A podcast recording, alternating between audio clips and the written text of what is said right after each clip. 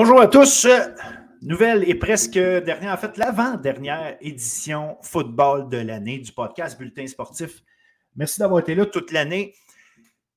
On commence cette édition-là en félicitant le plus grandement du monde, les Carabins de l'Université de Montréal. Une superbe victoire, difficile à l'arracher, une superbe victoire des Carabins de l'Université de Montréal. On est très fiers que nos représentants du RSEQ soit encore une fois euh, allé chercher euh, la Coupe Vanille, puis l'ont ramené au Québec après les Alouettes, les Carabins. Donc, euh, Montréalais, soyons fiers de, nos équipes de football. Le football, non seulement est en santé, mais nos équipes sont championnes. Alors, bravo, bravo pour ça.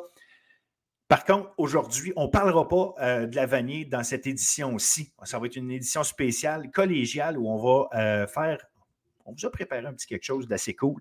Le euh, gala des bulles d'or. gala, euh, ça de nom de gala euh, juste pour le fun de like. Il n'y a aucune prétention, aucun glamour, puis pas de paillettes, je peux vous garantir.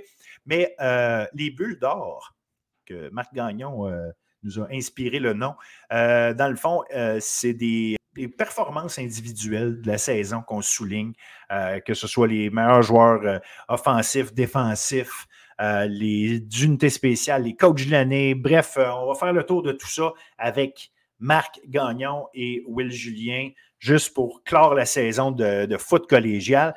Puis euh, je reviens évidemment sur le foot universitaire, juste vous dire que la semaine prochaine, on va avoir un gros show. On va analyser, oui, on va revenir sur la Coupe Vanier, mais en même temps, on va faire un gros wrap-up de la saison de foot universitaire avec Jason, avec Pat, mais aussi avec Arnaud Gascon-Nadon et Jordan Beaulieu. Donc, on va avoir le gros groupe qu'on avait à la mi-saison. On ramène tout ce monde-là, on fait le tour de la saison au complet universitaire, puis on va se concentrer uniquement là-dessus. Donc, euh, soyez là la semaine prochaine aussi. Mais cette semaine, on se concentre à euh, féliciter, remercier, souligner l'extraordinaire travail de nos joueurs au niveau collégial D1, D2 pour la saison 2023. Bonjour tout le monde.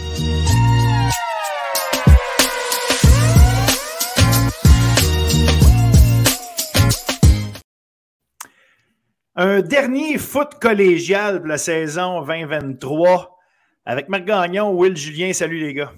Salut Phil, salut Marc. Salut. On a décidé, étant donné que c'est le dernier, que oui, les bols d'or et tout, tout est passé.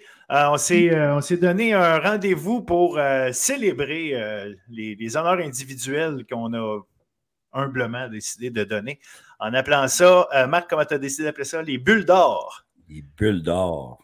Alors, ce sera. Euh, il y a le bol d'or, il y a le bulletin sportif. Que ça va s'appeler euh, les bulles d'or pour cette année. Donc, pour le gala bulles d'or, on a mis nos hoodies les plus propres. Ohio State represent, même dans la défaite. Ah. Fait, que, vous comprenez qu'ils ont besoin de s'ostiner, ils le font même à travers leur soute. Fait que je pense qu'on va, on va avoir un bon show avec ça parce que notre but, c'est de euh, parler des euh, joueurs et des entraîneurs même qui ont euh, été les plus méritants selon nous, selon ce qu'on a vu cette saison. En Division 1, Division 2, soyez pas déçus. Ben, vous pouvez être déçus, je peux comprendre, mais soyez pas frustrés, les gens de Détroit. c'est en tout respect. C'est juste qu'on a regardé beaucoup moins de matchs en Détroit. Puis je vous ai déjà expliqué pourquoi. Il y a une question de temps, puis il y a une question d'énergie qu'on peut mettre. C'est pas parce qu'on euh, manque de respect à la Détroit, mais bon, ayant pas regardé assez de matchs, je voulais pas. Ah, regarde, je vais, régler, je vais régler ça tout de suite. Là. En Détroit, là, ma mention spéciale est au Vulcain de Victoriaville. Je pense qu'on en a assez parlé de la semaine passée. Je pense que juste, juste la, la, la, finale du bol d'or représente, mais je pense qu'ils méritent leur bulle d'or. Alors, je vais en donner un en Détroit. Bravo. On va, on va aller vous le porter au podcast à Victo euh, un jour. un jour. Excellent. Donc, le premier bulle d'or déjà octroyé par William Julien au, Vulcain de Victoriaville en Détroit, la, la division dont on n'allait pas parler. Fait que je suis très content de ça. Ça part en force. Fait que D1, D2, on va faire euh, comme on a fait toute la saison, c'est-à-dire qu'on va commencer par D1, on va défiler ça. Euh, on a dans le fond huit prix ou huit euh, mentions qu'on veut faire, huit catégories différentes par division. Euh, joueur offensif, joueur défensif, joueur des unités spéciales, le plus spectaculaire, le coach de l'année, le match de l'année, le héros obscur et le trophée qu'on a appelé le trophée Oscar. Pourquoi Oscar? Vas-y, Marc, explique-nous. Ben, en fait, euh, pour rendre hommage à la meilleure diffusion sur RSEQ Direct, dans le fond, le meilleur reportage euh, télé, si on veut, des matchs couverts par RSEQ Direct. Et voilà, et voilà. Donc, c'est un honneur. on commence avec le. On commence on frappe fort, puis on commence avec le, joueur mm. offensif. Je vais regarder pour la fin, mais on peut faire ça. Regarder pour la fin? Ben écoute, on va regarder. On va, OK, on, fait une affaire. On va garder offensif et défensif pour la fin. Fait que je vais commencer euh, on va commencer avec des unités spéciales, tiens. Joueur des unités spéciales en Division 1. Euh, William, tiens, commence donc. Vas-y avec nous. Euh, vas-y avec tes gars, excuse-moi, qui, qui, t'ont marqué cette année et pourquoi, s'il y a lieu? Ben, écoute, je suis allé avec plusieurs, plusieurs choix, mais j'ai tranché pour un choix. Je vais expliquer mon choix, puis après ça, on va dropper d'autres noms de joueurs qui évident. Moi, si j'avais le droit de vote, mon vote irait à Jaden Rice, le batteur de, de Knoxville pour plusieurs raisons. Premièrement, meilleure moyenne sur les boîtiers d'envoi, meilleure moyenne sur les boîtiers de dégagement. Et sur les boîtiers de placement, c'est le, le, meneur dans la ligue. Il a été euh, c'est 9 en 12. 9 mhm. euh, en 12. Et les trois boîtiers qu'il a ratés, ça a été des simples. Donc, à chaque fois qu'il a fait un boîtier de placement, ça s'est généré avec des points. Donc, moi, juste pour ça, c'est quelque chose. Puis, on a vu Jaden Rice à quel point il a été utile. Euh, pour euh, Lennoxville. Combien de fois Lennoxville a gagné la, bataille du positionnement sur le terrain dans un match à cause de ses coups de canon, autant sur un botté d'envol que sur un botté de dégagement? Alors pour moi, c'est euh, des, des batteurs, là, ça, ça, ça, faut que ça soit spécial quand même pour gagner ce prix-là. Puis je pense que Jaden Rice, il, est dans cette catégorie-là. Puis moi, si j'avais le droit de vote, ben c'est lui qui l'aurait eu. Après ça, ça aurait été Alex Bezo, qui a été probablement le retourneur le plus, le plus craint de toute la ligue. Euh, la meilleure moyenne sur des retours de bottes de dégagement, sur les retours de bottes d'envol. Euh, le toucher qui a fait la différence au bol d'or aussi. Euh, C'était un aspect que j'avais mentionné d'ailleurs. Donc, moi, Rice serait mon choix, Bezo serait deuxième. Mais c'est deux gars qui, qui, pour moi, méritent. donc, le bulle d'or est donné à Jaden Rice, suivi d'Alex Bezo. Mais pour moi, je pense que Rice était assez spécial comme batteur pour mériter d'avoir le prix. Marc? J'ai exactement les deux mêmes. Euh, Jaden Rice, Alex Bezo. Euh, bon, j'avais nommé Bezo en premier, mais ultimement, là, euh, les deux, c'est deux, joueurs spectaculaires. Si j'ai de quoi rajouter du côté de Bezo, c'est l'électricité qui amène. tu le vois jamais vraiment venir, puis il t'explose ça. non seulement ses unités spéciales, mais même aussi, même aussi en offensive. Ça a été un élément important dans, dans les succès de Limoilou. Euh, justement pour une utilisation qui n'a pas été. Euh, on l'utilise essentiellement sur les unités spéciales, puis euh, quelquefois en offensive, mais je pense que ça amène, ça maximise son potentiel de ce côté-là. je reviens encore sur la, moyenne sur les retours de bottée de dégagement. On parle de 13,5 verges par, par retour. c'est énorme. Il y a deux touchés aussi sur les, les bottées d'envoi cette année. Donc, puis Jaden Wright, ben, tu as tout dit, c'est le meilleur batteur au Québec présentement. Là, sans ah, non, puis tu sais, j'ajouterais pour Bezo, c'est la meilleure moyenne aussi pour les retours de beauté d'envoi, à part, à, part euh, Maxime Lavigne, mais Maxime Lavigne en a seulement 9 euh, retours de beauté d'envoi, tandis que les autres en ont 15 euh, et plus. Donc, je parle des les autres qui sont les meneurs. Donc, oui, excellent. Moi, j'avais les deux mêmes premiers. Si on était pour trancher, tu en as un que tu as mis Bezo, Marc en premier. Et euh, toi, William, tu as mis euh, Jalen Rice. Moi aussi, j'avais mis euh, Rice comme premier. Mais tu sais, je pense que les deux, les deux s'équivalent. J'ai un, aussi une mention spéciale à Samuel Tremblay. Ouais. Samuel Tremblay qui a été solide toute l'année. C'est un troisième là, pour moi. Il n'y a pas de doute que Rice et Bezo sont un et deux, peu importe l'ordre que vous choisissez bien de les mettre. Mais quand même, une mention spéciale à Samuel Tremblay. Tremblay, il, fait tous les bottes pour, euh, euh, pour Notre-Dame. Donc, euh, tu sais, ça, c'est aussi un élément. Il y en a des équipes où euh, d'envoi, c'est fait par un, placement, placement, ou en tout cas, dépendamment dégagement, sont faites par d'autres. C'est pas tout le monde la même chose, mais Tremblay fait un peu de tout, tout comme Jalen Rice. Mais Jalen Rice, pour moi, est le numéro un justement parce qu'il fait tout justement parce qu'il fait tout et mieux que tout le monde. donc, je, je, place Rice au sommet de la liste. Donc, peut le dire, bulle à, notre ami Jaden Rice. Des Cougars de Champlain, Lennoxville. Le joueur le plus spectaculaire de la Division 1, mesdames et messieurs. Marc, à toi de commencer. D'accord. Ben, en fait, j'ai trois noms. Euh, je vais les nommer. Euh, pour moi, sont, sont égales aussi. Ce qu'on cherche dans un joueur spectaculaire, c'est surtout de quand on regarde un match, nos yeux sont portés vers ce joueur-là parce qu'on ne sait jamais ce qui va se passer avec eux autres parce qu'ils amènent de quoi d'explosif, d'électrique. Je vais nommer euh, Charles Williams. Euh, en fait, les trois ont la même position sur le terrain. Charles Williams avec euh, André Grasset, surtout pour sa fin de saison. Au niveau des playoffs, il a été clutch vraiment dans les, dans les gros moments.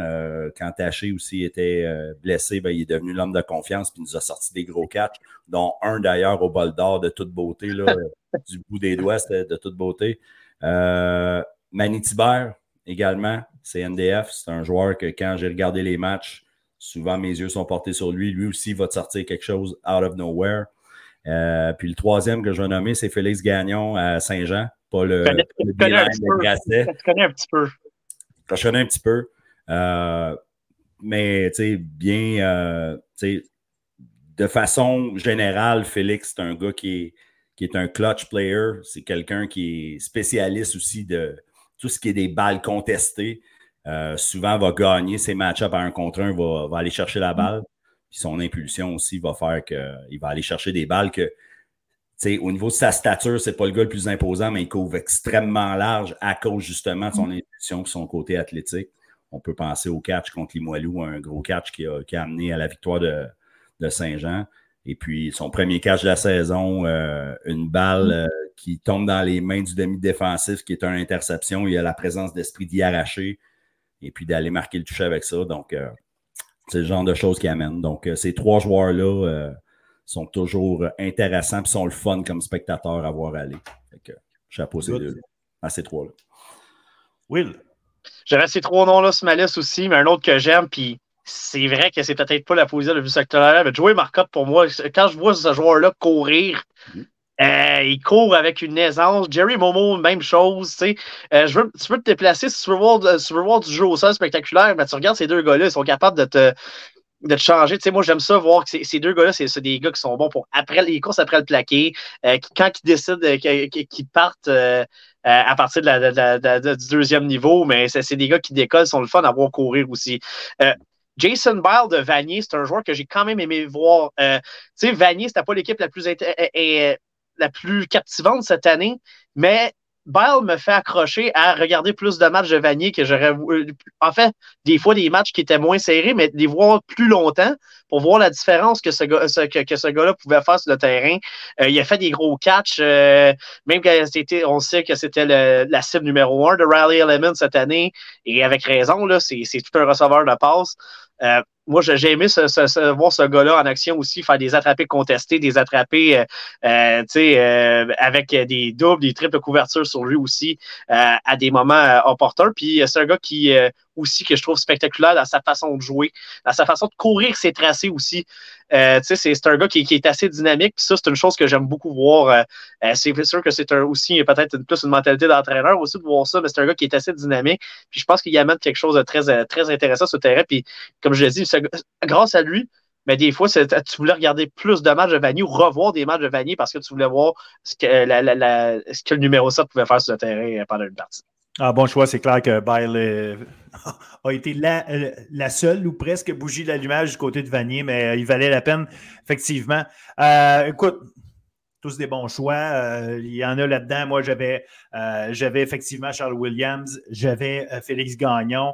Je vais rajouter, vous avez dit Joey Marcotte. Moi, j'ai deux autres porteurs de ballon qui, euh, que je trouve particulièrement explosifs et qui savent briser des plaqués, mais de manière spectaculaire aussi. Des fois, c'est des, euh, des 360, des choses comme ça. Paul Camdem euh, de, CNDF, franchement, il a pris la place de, de Rémi Nadeau pendant la saison et plus ça avançait, plus le ballon, bon, c'était à lui.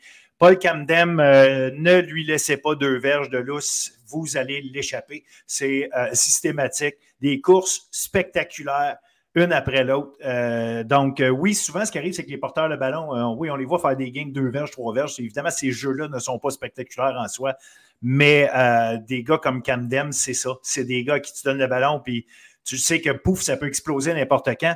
Et un autre qui est comme ça, c'est Isaac Lafontaine. Isaac Lafontaine de Garneau, son explosion est fantastique. Et euh, j'ai été particulièrement impressionné les fois, puis il l'a fait notamment contre Saint-Jean, mais il l'a fait à d'autres reprises, évidemment, dans la saison. Dès qu'il dépasse un joueur, son explosion, il n'est pas rattrapable. Euh, donc, tu sais, c'est souvent, tu as des, porteurs de ballon qui ne sont pas nécessairement les, plus grands marchands de vitesse. Il y a une explosion, mais ça dure euh, sept verges, puis après ça, ils ont atteint leur. Lui, il continuait d'accélérer. Fait que c'est un gars capable de faire le gros jeu, toujours, toujours. Donc, c'est je l'ajoute, j'ajoute ces deux gars-là parmi ma, liste. Il y, a, tellement cette vitesse-là que souvent, même euh, vers la fin de la saison, on a commencé à plus le faire chez Gardon. On l'alignait comme receveur pour on faisait des jet sweeps avec lui. Des, euh, donc, euh, c'est parce qu'il y a tellement cette vitesse-là. C'est un excellent choix aussi, La Fontaine. Fait que je sais pas à qui. Ouais, vas-y, vas-y. Pour l'avoir vu aussi live là, à, hauteur de terrain, là, c'est, vraiment à ce que tu dis. Sa technique est excellente, puis il gagne. Il, il va créer une séparation encore plus. Fait que oui, excellent choix. Fait que moi, j'avais pris La Fontaine pour être euh, mon, euh, mon choix, mais écoute, je pense que là-dedans, on a un paquet de joueurs euh, extraordinaires à, suivre et à, surveiller match après match parce qu'il y a des joueurs spectaculaires, il y en a un puis un autre. Puis des fois, c'est juste la situation de match qui fait en sorte qu'ils sont capables de te le montrer. Puis il y a des saisons où tu en as plus que d'autres. Tu sais, pu. Je pensais que tu t'en allais sur Kervin Spall, puis ça, ça, c'en est un autre aussi. Oui, ça en est un autre qui aurait pu être là, effectivement. Coach de l'année, les gars. Euh, Will, commence donc. Les coachs. Vive les coachs. Non, ça. Ah, écoute, euh, j'ai hésité entre deux. Euh, écoute, clairement, Limoilou a encore une grosse saison, tu peux euh, les, mettre facile. Puis des fois, on a, il y, a, une tendance dans le monde du sport. Au football collégial, quand tu regardes les, prix dans les, dans les, dernières années, ça, ce, côté-là était quand même respecté. Qu'une équipe qui finit en tête, on va quand même leur donner du crédit pour on va voter pour eux. Mais tu sais, souvent dans la Ligue nationale, même dans la NFL, on aime ça, la belle histoire, puis, puis tout. Mais moi, je vais y aller avec ça, de ce côté-là, juste pour ça. Dave Parent, il a fait ses preuves. Euh, pour moi, il, est allé au bol d'or et tout, puis il mériterait de gagner je vais y aller, puis c'est même pas parce que je le connais personnellement, puis parce que c'est. Mais écoute, ce que les géants de Saint-Jean ont accompli cette année, de se qualifier pour la première fois dans un match à domicile en D1, c'est déjà un exploit. ce que l'offensive a fait, ce que la défensive a été fait, c'est la seule équipe qui a battu Limoilou aussi. Alors, je vais y aller avec Jean-Philippe Bégin, le groupe d'entraîneurs des géants. Euh, pour moi, je pense que c'est euh, peut-être une saison d'avance sur ce qu'on croyait voir les géants euh, pour plusieurs. Là. Donc, moi, pour, pour, plusieurs raisons, on a eu une des attaques les plus explosives. La défensive a quand même fait du bon travail avec beaucoup de jeunes. Une jeune équipe, là, quand même. On aurait été capable de terminer quatrième. Malheureusement, c'est sûr que ça n'a pas fini euh, comme que ça voulait en, série, mais pour moi, je regarde l'ensemble de la saison régulière. Je pense que Saint-Jean qui a battu CNDF, qui a battu Limoilou, ils ont battu des grosses équipes. Ah, ils n'ont pas juste gagné contre le Vieux-Montréal, puis contre, euh, contre Yarno, contre les trois équipes. Ils ont battu des équipes de, tête, ont perdu un par un point par, euh, contre Lennox. Alors, je pense que Jean-Philippe Bégin et tout son groupe d'entraîneurs méritent. Alors, JP Bégin, coach de l'année, je vais donner mon choix devant Dave Parent, qui était, qui était mon deuxième choix, évidemment. Très bon. Marc? Ben, je vais rester euh, dans le coin de Saint-Jean. Euh, mon premier choix, c'est Dimitri Morin, en fait. Euh, comme coordonnateur à l'attaque. tu, tu, vas avec les coordonnateurs, là, là tu, tu embarques ben, En fait, pour moi, ça, ben, ça en fait partie. Pourquoi j'ai pris le groupe d'entraîneurs? Ah, mais c'est tout le temps ça. Quand tu prends l'entraîneur-chef, je pense que le monde, le monde faut prendre pour acquis. Mm. Si le monde ne le fait pas, là, je pense que le monde doit prendre pour acquis que ça implique tout le groupe d'entraîneurs qui vient avec. Particulièrement Dimitri pour ce qu'il a apporté à l'offensive.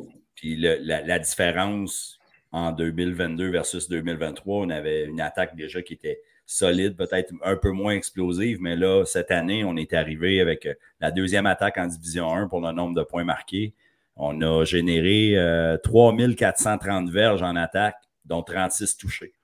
Euh, pour une première année comme, comme coordonnateur à l'attaque, on peut dire qu'on mission, mission accomplie de ce côté-là.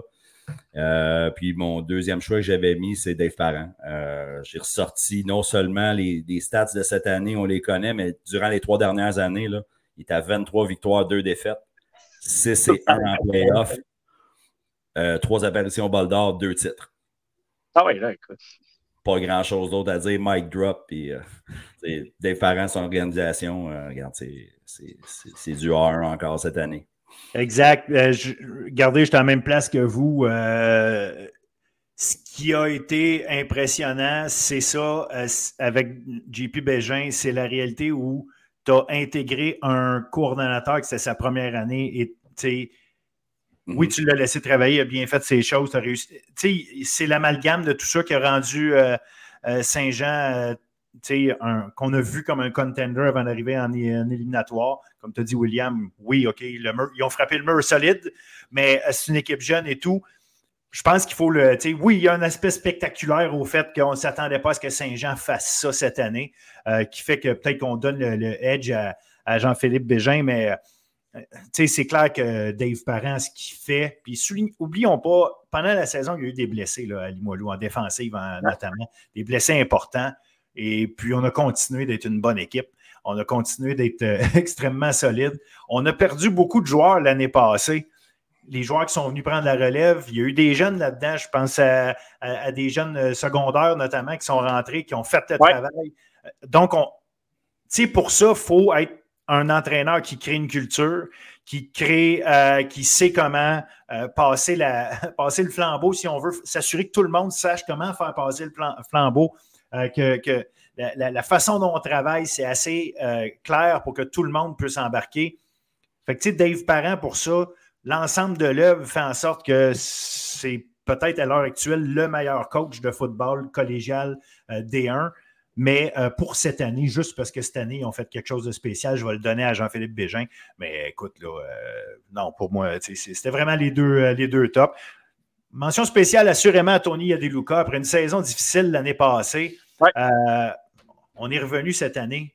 Puis euh, on a fait comprendre, je pense que nos jeunes ont compris que ce n'était pas une saison euh, euh, comme il s'était supposé se passer en, 2022, mais cette année, en 2023, ils ont mis une solide équipe sur le terrain. Ils ont fait excellent du début à la fin de l'année. Donc, Tony Yadeluka, un autre gars, l'expérience, plus d'un tour dans son sac, c'est comment ça marche, mais c'est pas tout d'avoir la recette. Il faut être capable de la faire soir après soir.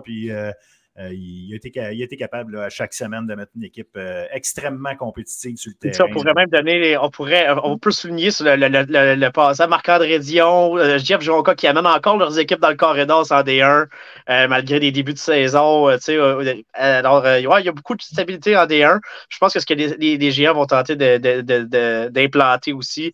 Alors ça, ça pourrait faire des belles rivalités. Je pense que je pense que c'est pour ça qu'on faut. J'ai tranché pour Bégin euh, et le groupe d'entraîneurs parce que tu sais, tu y vas vraiment que le groupe d'entraîneurs, euh, Bégin qui coordonne la défense, ils ont quand même bien fait.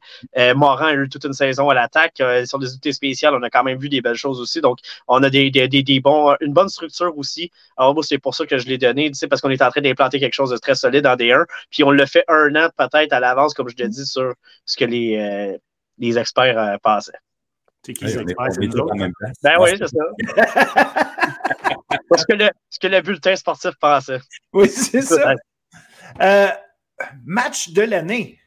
Ça, je trouve ça cool. Le match de l'année en Division 1. Euh, écoutez, allez-y. Marc, t'en penses quoi? Tu as, vu, euh, as vu quoi comme étant ton match de l'année? Ouais, J'en ai trois. le premier, c'est le 30 septembre, Saint-Jean contre Limoilou. J'étais là. C'est, regarde, c'était un upset, fallait le vivre. Ça a été euh, l'intensité jusqu'à la fin, une température parfaite. Euh, un, gros, un, gros, statement au niveau de la ligue. Puis de la façon que ça s'est fait aussi, c'était de façon. Un match serré aussi, là. Tu sais, c'est pas. Euh, ça finit 41-34, je pense que c'était 35-34 jusqu'à la fin. Ou en tout cas, il y a eu, il y a eu un touché au milieu du quatrième quart, mettre ça 41-41, puis 41-34, excuse-moi, puis 41-35, excuse. Puis après ça, Saint-Jean a réussi à, garder ça, mais effectivement, un grand, grand match. Ensuite, le 14 octobre, euh, Lennox contre Saint-Jean, encore là, 28-27 pour, euh, pour euh, Lennox. Ça s'est joué sur un converti de deux points à la fin. donc, tout le monde était dans le stade, on était tous. ça, ça donne un show spectaculaire. Euh, et puis, le dernier que j'ai nommé, c'est euh, Limoilou contre CNDF euh, le 20 octobre, 35-31. la remontée dans les trois dernières minutes de Limoilou, qui avait tout fait pour perdre le match. Puis, mm. finalement, ben, regarde, un peu de, un peu de marcotte, un peu de wallet. ça aide tout le temps. C'est des ingrédients qui ajoutent en masse de piquant. Écoute, trois, trois, choix, juste te dire, j'ai exactement les trois matchs. j'ai choisi le match de, la victoire de Saint-Jean contre Limoilou. Je pense, comme tu disais tantôt. C'est le, match qui a euh, fait passer Saint-Jean de Oh, ils roulent, ils font bien, il y a une bonne attaque à OK, ils sont pour vrai. Donc, euh, non, je pense que c'était le match. Tu sais, puis tu regardes, tu sais, les, deux autres ont été des bons matchs, mais lui, euh, lui a été quelque chose. Tu fais bien souligner parce que tu as vu la préparation des équipes contre Saint-Jean après, c'était pas pareil. On, prenait, vraiment Saint-Jean au sérieux, puis comme une, comme une menace que c'était pas un coup de chance. Notre battre CNDF puis Limoilou, là, presque coup sur coup. Donc, euh, c'était très solide. Là. Il y a eu le, un. Euh, donc, moi aussi, j'ai les trois mêmes matchs, mais je pense que Saint-Jean, Limoilou, ça m'avait fait, penser, ça fait penser, moi aussi, j'étais là sur place, Marc, à ce match-là, puis ça m'avait fait penser au match Rams-Chiefs il y a quelques années. Les deux équipes étaient premières de chacune de leur euh, association. Ça avait fini 55, je sais pas quoi. Jared Goff avait 5 passes de toucher, Mahomes 6, puis euh, dans, tout ça, il y a eu un gros jeu défensif qui a fait la différence. Puis ça, Saint-Jean, c'est Canada qui a rien intercepté le, le, ballon pour faire le changement. Euh, pour faire changement, c'était lui qu'il fallait qu'il finisse le match. C'était pièce Mais ça, c'est un match, une pièce d'anthologie. Je pense que tu parles à pas mal tout le monde dans, la ligue. Tout le monde qui a vu ce match-là vont faire, ben, c'était spectaculaire. Tu sais, il n'y avait, pas de, avait pas de temps mort dans ce match-là. Il y avait tout le temps quelque chose qui se passait. Alors, je pense que c'est pour ça que je, je, je mettrais. Je pense que c'est pour ça que c'est unanime aussi comme match, match de l'année. Puis, puis tu sais, c'est pas tant surprenant quand on regarde ça, les trois matchs. Dans, dans deux de ces trois matchs-là, il y a Limoilou. Dans deux de ces trois matchs-là, il y a Saint-Jean c'est les deux attaques les plus ah euh, productives cette saison. Et on choisit le match entre ces deux équipes-là qui nous ont donné des euh, flamèches plus qu'en masse, un feu d'artifice. Fait que non, puis tu le dis, en plus, c'était tellement un bel après-midi pour avoir du football. C'était magnifique. Fait que euh, franchement, bon, ben écoute, je pense que. Ah ouais, fin, septembre, on était en short. Fait que c'était cool. Ouais, je me fie pas à ça. Moi, je vois des coachs sur les lignes de côté qui font moins deux et sont encore en short. Fait que... Un mec qui porte des lunettes de soleil, même dans la noirceur. Fait qu'il faut pas se fier à oh, ça. Regarde, ouais, tout se peut maintenant. ah, ouais, oui. OK. Maintenant, euh, notre héros obscur. Qui est votre héros obscur? Ou qui sont vos héros obscurs? Will, vas-y donc. Écoute, euh, quand même une belle liste. Hero j'ai essayé d'enlever. Pour moi, la, galerie, j'enlève le meilleur, les, presque les deux meilleurs joueurs offensifs, deux meilleurs joueurs défensifs de chaque équipe. Là, je me dis, j'y vais avec, euh, avec quelqu'un qui a eu quand même un impact euh, significatif. Donc, moi, si je vais défensivement, CNDF avait toute une défense, on s'en rappelle évidemment avec, avec Bolo et Gosselin. Mais un qui, qui, a passé sous le silence et qui a été très bon toute l'année, c'est Charles-Antoine Ledoux. Euh, pour moi, qui a été exceptionnel. Euh, c'était, euh, ça a a été pas, pas le joueur que tu, que tu nommais en premier quand tu parlais de CNDF, tu parlais au coach adverse, puis tu te demandais hey, qui c'est qui, qui tu penses qu'on va contrer aujourd'hui, puis ça parlait de Bolo, ça parlait de Gosselin, évidemment, puis avec raison, mais le doux était exceptionnel. Le deux interceptions, il y a deux plaqués pour perte, il y a 35,5 plaqués. Il est dans les meilleurs dans la ligue. Donc, pour moi, c'est un joueur qui, euh, qui, était rentrait dans cette catégorie-là, euh, que j'aimais beaucoup. À Saint-Jean, il y en a un que j'aimais beaucoup aussi, euh, qui, avait, qui, est dans la tertiaire, c'est Mathis Leboeuf, qui, était, qui pour moi est un joueur qui est très intelligent. Donc, qui est venu, qui était pour moi, je pense, le joueur le joueur avec le, comme un peu le cerveau de cette défense, sans être le plus spectaculaire, mais qui était probablement le plus efficace. Ça, c'est les joueurs que j'ai choisis en défense. Euh, je pense que c'est des gars qui ont fait euh, le travail. Quand tu regardes aussi André Grasset qui a eu toute une saison euh, en attaque, Gabriel Taché, Charles Williams, je pense qu'on a parlé de, de ces gars-là, de ces gars-là beaucoup. On a parlé de, de, de Kervin Spall. Mais écoute, le héros obscur, je vais le donner à la, ligne, à l'attaque d'André Grasset, qui, je pense, a permis à, à cette attaque d'être beaucoup d'être dynamique, d'être capable d'aller chercher du jeu au sol équilibré, du, jeu de passe intéressant je voulais pas, tu sais, je pense que je voulais, il y avait des éléments intéressants à, à, à mais j'ai, j'ai, mon focus est allé sur, sur leur ligne à l'attaque parce que je pense que tu regardes, ils ont quand même des joueurs dans les, dans les plusieurs catégories. Euh, c'est euh, intéressant. Un autre à CNDF, on parle beaucoup de Manny Tiber, on a parlé du, du joueur de porteur de ballon Nado et, euh, et Camden, mais Sotirov, pour moi, c'était un, un joueur qu'il faut que tu rentres là-dedans parce qu'il a fait des belles choses à l'attaque, mais il était excellent sur les unités spéciales aussi. Alors, c'est un joueur qu'il faut que, que tu peux considérer à Saint-Jean aussi à l'attaque, euh, on parle beaucoup de Carnian, on parle de Joly, on parle, tu sais, euh, il y a Gagnon, euh, tu peux mettre Gagnon puis Joly dans cette catégorie-là parce qu'après Carnian, c'est des gars qui ont permis. mais Héros Oscar de Saint-Jean, il est arrivé vers la fin de la saison, c'est Jonah Lacasse. Le jour ça a commencé à marcher, à, faire, à faire effet quand Lacasse a commencé à prendre son aise. Donc pour moi, ça peut être un genre de, ça peut être un, héros obscur qu'on peut donner. Puis j'ai bien aimé aussi Xavier Baudouin à Limoilou qui, qui, qui a pas qui n'a pas les, les, stats, évidemment, de d'un Canien, d'un Bell, d'un Taché, mais qui a, euh, qui a eu son mot à dire, surtout en éliminatoire, euh, lorsqu'on a distribué le ballon. Euh, avec Mathis Bouchard, ça a été un excellent duo de, de receveur de passe, donc je pense qu'il mérite. lui et Mathieu Boivin, là, je pourrais mettre les deux, je pourrais mettre ce duo-là. C'était des héros obscurs derrière Bouchard, derrière Marcotte, derrière Ouellette, qui ont permis à Limoilou d'avoir une attaque une attaque qui a fini numéro un, évidemment, au bout de l'année. Donc, plusieurs héros obscurs. Mais si j'avais un choix à faire, je le, en tout et partout. À la défense, je le donnerais à Ledoux. Puis à l'attaque, je le donnerais à, Baudouin. Euh, en fait, pas à Baudouin, mais à Sotira parce qu'il amène un élément. Enfin, ce serait deux gars de, de CNDF finalement. Ledoux et, et Sotira. Parce que Sotira. CNDF ont été obscurs. ben, ils avaient quand même des bons duos, mais tu sais, Sotira va amener un élément euh, sur les unités spéciales aussi qui me fait pencher pour lui. Euh. Absolument. Good. Marc? Good. Mon premier, euh, Mathis Paquet, Will Linebacker à Limoilou. Quand j'ai regardé les statistiques, quand on a préparé ça, ben, ça se fait pas sur le coin d'une table. On fait quand même nos devoirs, on regardait ça. Puis son nom a sorti dans les leading tacklers, en fait. Puis, euh, on a, de mémoire, on n'a jamais parlé de Mathis Paquet. j'ai refait des, j'ai refait des recherches, j'ai ouvert des tapes, j'ai regardé les, tapes des séries, tout ça, le bol d'or. Puis ce gars-là, euh, honnêtement, moi, sous le radar, naturellement, je suis un gars qui va regarder de l'offensive beaucoup. Fait, défensivement, c'est rare que je ne fais pas des, recherches super poussées nécessairement de base. Mais euh, je suis allé euh, vraiment agréablement surpris. Euh, on parle de 39,5 plaqués, 4 sacs en saison régulière, une interception. en playoff aussi, 10 plaqués dans ces, trois dans ces deux matchs. puis, gros bonhomme, physique, peut jouer côté court, outside backer, même un nickel back. vraiment, chapeau. les, les chiffres m'ont amené à ce joueur-là. Fait que ça, c'est mon premier. Deuxième, euh, Mathis Lefebvre. Euh, Mathias Lefebvre à Saint-Jean. Euh, receveur de passe, 16 catchs dans la saison, 6 touchés.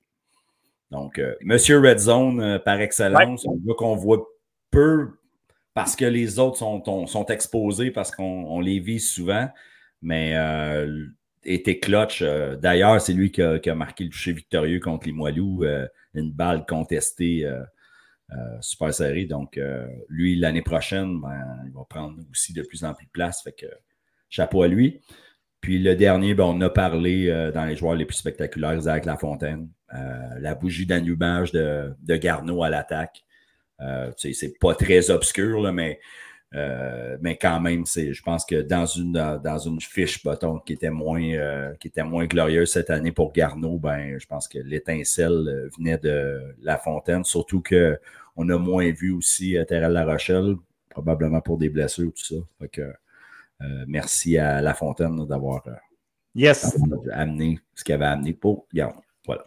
Très bon choix. Moi, euh, en attaque, en fait, je peux aller plus attaque que de défense. Je n'ai pas fait un choix. C'est juste que bon, lui, c'est un gars en attaque. Raphaël Saint-Hilaire de euh, Champlain-Lennoxville, le tight end là-bas, c'est des gars dont on ne parle pas, parle pas beaucoup, surtout au football canadien, mais euh, a été un, joueur ultra important pour Champlain-Lennoxville pour assurer la qualité du jeu au sol. Donc, Raphaël Saint-Hilaire, euh, les trois autres sont en défensive. J'ai Alexis Dumais aussi euh, de Champlain, euh, Champlain Knoxville, qui a connu une superbe saison.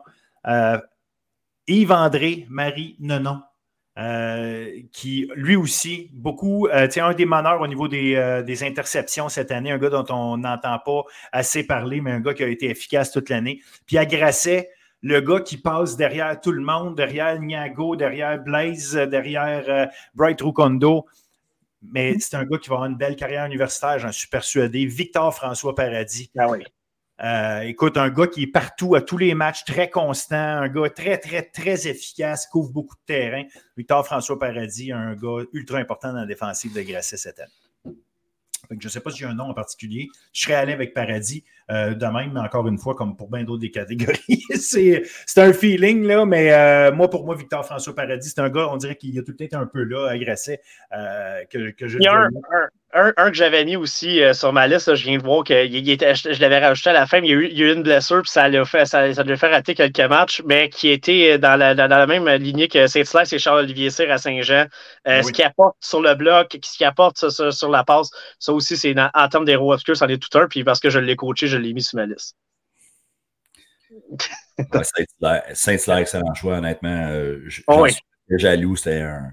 Puis non seulement sur la passe aussi, euh, il était exploité. Oh, oui, il ballons et tout, là, mais c'est, oh, il, y a un rôle, il y a un rôle vraiment complet dans cette attaque-là. C'est un gars important. Euh, joueur offensif et défensif. On va commencer avec euh, joueur défensif.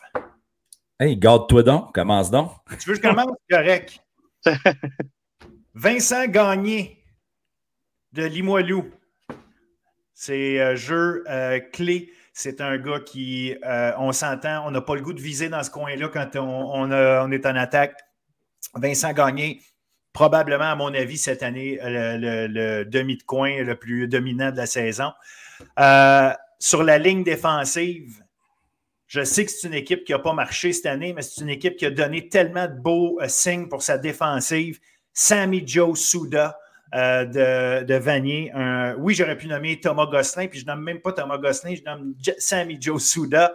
Et je nomme pas Gosselin parce que mon choix numéro un, c'est Steve Bolo Mboumois euh, pour euh, joueur défensif de l'année. Puis euh, je nomme pas Gosselin juste parce que par principe, je voulais pas nommer deux gars de la même équipe, là, mais c'est vraiment, écoute, ça, vaut ce que ça vaut comme principe. Mais ça, ça enlève rien. Moi, j'ai parlé de Gosselin depuis le début de l'année, puis c'est un gars que j'ai adoré, puis n'importe quand. En fait, j'aimerais ça avoir un petit duo, jouer une 43 avec Souda et Gosselin, mais ça, c'est une autre histoire. Mais il reste que Bolo, Bolo, mon joueur de l'année, je pense que le début de l'année, il l'a positionné, puis c'était clair, il a ramassé le maximum de ses euh, statistiques à ce moment-là. Puis plus l'année mm. avançait, les stratégies, même si au début de l'année, je pense que les équipes s'en doutaient, voulaient organiser ça, mais plus l'année avançait, euh, les, les coordonnateurs à l'attaque voulaient éliminer Bolo. Fait qu'il y a eu moins de stats à certains moments, là, mais on s'est arrangé pour l'éliminer. Puis moi, je pense qu'à partir du moment où tu es un joueur qu'on évite, puis je parlais de ça avec euh, de ça par rapport à Vincent Gagné, euh, même chose. Quand tu es un joueur qu'on évite, tu es un joueur ultra important. Donc voilà, pour moi. Je me suis gâté, c'est ça que ça donne. Oui. Euh, pour ma part, j'ai Vincent Gagné aussi dans la tertiaire. Excellent choix, surtout en playoff. 11,5 plaqués en playoff, deux interceptions, dont un pour un touché. On, se rappelle. Très bien, oui. Très spectaculaire. Euh, ben, Steve Bolo, on ne peut pas passer à côté non plus. Quelle, euh, quelle présence sur le terrain, c'est ça. Ton plan de match est fait. Il faut que tu saches à tout moment où il est sur le terrain. Fait que ça, ça en dit long là, sur euh, la qualité du joueur qu'il est. et puis, j'ai nommé, je ne sais pas si c'est un joueur ou deux joueurs, mais j'ai mis Sean Stanley puis Loïc Rancourt. Euh, là sont, tu regardes les stats, c'est des frères cosmiques, là, je veux dire. C'est pas des gobelets. Ouais, à peu près les mêmes stats. J'ai fait des. J'ai sorti ma calculatrice, là. Combiné 93 plaqués, 7 sacs, 4 interceptions. Et 17 passes rabattues. Moi, j'avais rajouté 17 passes rabattues. Oui, euh, exact. 17 plaqués pour perte. Ouais, 17 plaqués pour perte. Excuse. je pense qu'ils ont une ou deux passes rabattues en plus. Ces deux gars-là sont à 8 pieds de, de, distance sur le terrain. Fait que, fait que non, ça, ça, ça dit tout. Excellent choix. Will? Écoute, euh, j'adore vos choix aussi. Euh, moi, il y a un que j'ai mis là-dedans. Moi, j'avais. Euh, j'ai parlé à, la mi-saison. J'aurais pu le mettre dans les héros obscurs. Je ne l'ai pas mis dans les héros obscurs parce que je l'avais mis dans ma liste défensive. C'est Antoine Fournier à Lennox. Moi, j'adore ce joueur-là. Euh, c'est un gars qui est. Qui, est toujours à la bonne place sur le terrain, qui fait rarement d'erreurs. Moi, c'est des, des, joueurs comme ça que j'aime aussi voir en défensive, des gars qui, qui trichent rarement, qui vont, euh, qui vont être capables, qui vont jouer. Tu sais, Fournier joue physique, mais dans les, dans les limites de la légalité. Euh, c'est pas un joueur qui est facile à, à, déjouer. Il y a deux interceptions, deux plaqués pour perdre. Puis c'est un gars qui, fait des plaqués. C'est rare qu'il va rater un plaqué parce qu'il est souvent bien posé, il arrive souvent en contrôle et des choses comme ça. J'ai mis là-dedans, je pense que ça a été une pierre angulaire de la défense de, Lennox aussi là-dedans. Sonny Rancourt, je les avais tous les deux aussi. Mbolo aussi. mais moi, j'ai pris Gosling. Je pense que Gosselin a amené quelque chose aussi d'intéressant. Je pense que la présence de Bolo a aidé à Gosselin, évidemment, de, à se démarquer aussi. Mais je pense que Gosselin a, eu un impact oui, peut-être pas au niveau des statistiques, il n'a pas l'impact euh, de Bolo, mais je savais que Bolo serait choisi aussi. Donc, je me suis dit, je vais, aller ailleurs. Mais Gosselin, c'est un gars qui aurait un de mes votes. Honnêtement, j'ai vraiment aimé la. Défensif, CNDF avait quand même des, bons éléments, tu sais. Euh, puis Gosselin, moi, j'ai aimé, il y a 6 sacs, il y a 12 plaqués pour perte. Euh, il y a 28 plaqués au total, mais c'est un gars qui. combien de fois il a fallu le doubler parce qu'il était. il rentrait comme, comme une bête. Puis il y, a une statistique qu'on voit pas, mais combien de fois quand tu regardes des matchs puis il frappe le corps arrière, ben, ben qu'il rabat au sol, mais que ça, ne compte pas dans la statistique. pour moi, c'est quelque chose qui est significatif aussi. Ça veut dire que le gars est capable de gagner ses batailles et tout pareil. Donc, euh, ça serait mon choix, euh, Thomas Gosselin en défense euh, pour le joueur défensif. Excellent choix. C'est un excellent choix. joueur offensif, on s'en va de ce côté-là. Marc? on n'a pas fait le trophée Oscar. Tu le fais à la fin? Ah, t'as bien raison. On, le fait correct. à fin. avant, le MVP, là. Avant le MVP. Ah, mais y avait-tu un MVP? Ben, moi, non, il n'y a pas de MVP. Ah, ben... C'est moi qui l'ai considéré, là. moi, j'ai considéré un MVP. Non, non, ben, ton MVP, pas mal tous ces gars-là. Le joueur offensif, parce qu'on sait c'est qui ton MVP. Fait que, euh, on, va, on va aller avec, euh, on va aller avec euh, le joueur offensif ou le MVP de William. D'accord. Ben, dans ta carrière, il n'y a pas. écoute, tous ceux qui ont battu les records dans les autres années ont, gagné des trophées. Pourquoi lui, il n'en gagnerait pas un? Honnêtement. Là. Puis euh, dans la ligue, là, c'est parce que là, nous, on le fait pas finalement, le MVP, mais je l'avais considéré, mais c'est mon joueur offensif. Parce que j'avais, en fait, j'avais Carnier MVP ou Elliott euh, euh, offensif. mais, tu as raison, en fait, parce que pour vrai, il y a un prix au collégial, il y a un prix MVP puis un prix joueur offensif. je pense qu'on peut plus on donne plus le trophée à deux, à deux au même joueur, je pense. c'est ça. Donc, c'est pour ça qu'on a différencié. Non, bien fait, dans le fond, c'est toi qui as raison dans, la façon de faire. Donc, Ouellet, joueur offensif. Ouellet, regarde, je vais, je vais, y aller rapidement pour, sur les deux. Là. Euh, je, je, je, veux laisser du temps aussi pour la, la D2. Mais Ouellet, pour l'ensemble de l'œuvre, je pense que, écoute, peut te faire mal avec ses jambes, peut te faire mal avec son bras. On a vu euh, ce qu'il peut amener. C'est un joueur très intelligent. Tu fais juste regarder aussi par la passe son ratio de, de, de 13-4. C'est plus 9 sur le ratio des, des passes de toucher versus des, interceptions. Euh, donc, joueur offensif dynamique. Carnier, un joueur par excellence. Et le joueur par excellence, je m'explique pourquoi je vote pour le joueur par excellence. C'est si le joueur le plus, c'est le joueur le plus utile même à son équipe pour moi. Et si tu enlèves ce joueur-là de cette équipe-là, est-ce que là, la même saison? Est-ce que tu enlèves Nathan Carnier des géants, Saint-Jean est quatrième, sont 5-3, puis on est en train d'en parler, puis on a donné, euh, tu sais, je pense pas. Il a battu tous les, il a battu le, il a battu le record, mérite le trophée. Regarde, si la RSEQ vote pas pour lui, je ferai un show spécial de pourquoi Nathan Carrière va être MVP puis que je vais, je, vais, je vais me fâcher pendant une demi-heure. Mais tu sais, non, je pense que tu peux pas passer à côté de lui. C'est le joueur par excellence dans cette ligue-là.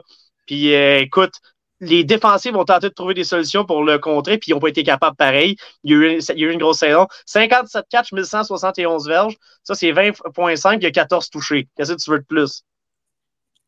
Ben écoute, euh, le, gars qui battra son record euh, sera celui qui voulait plus, mais en attendant, c'est lui qui vient de l'établir. Euh, puis on pense que cette, cette ligue-là en a connu un puis un autre des, des receveurs de qualité. Écoute, Vincent Formon-Blot, Kevin Mittal, on ne parle pas, même pas de pied de céleri ici. Là. Non, non, écoute, il y en a un puis un autre, comme je disais, qui sont passés par là. Des, des combinaisons de receveurs et de receveurs avec des bons corps arrière, il y en a eu. Puis le fait qu'on a vu Carignan réussir ça cette année, c'était fantastique. Ce que tu veux de plus, c'est qu'il revienne une autre saison. Ah oui.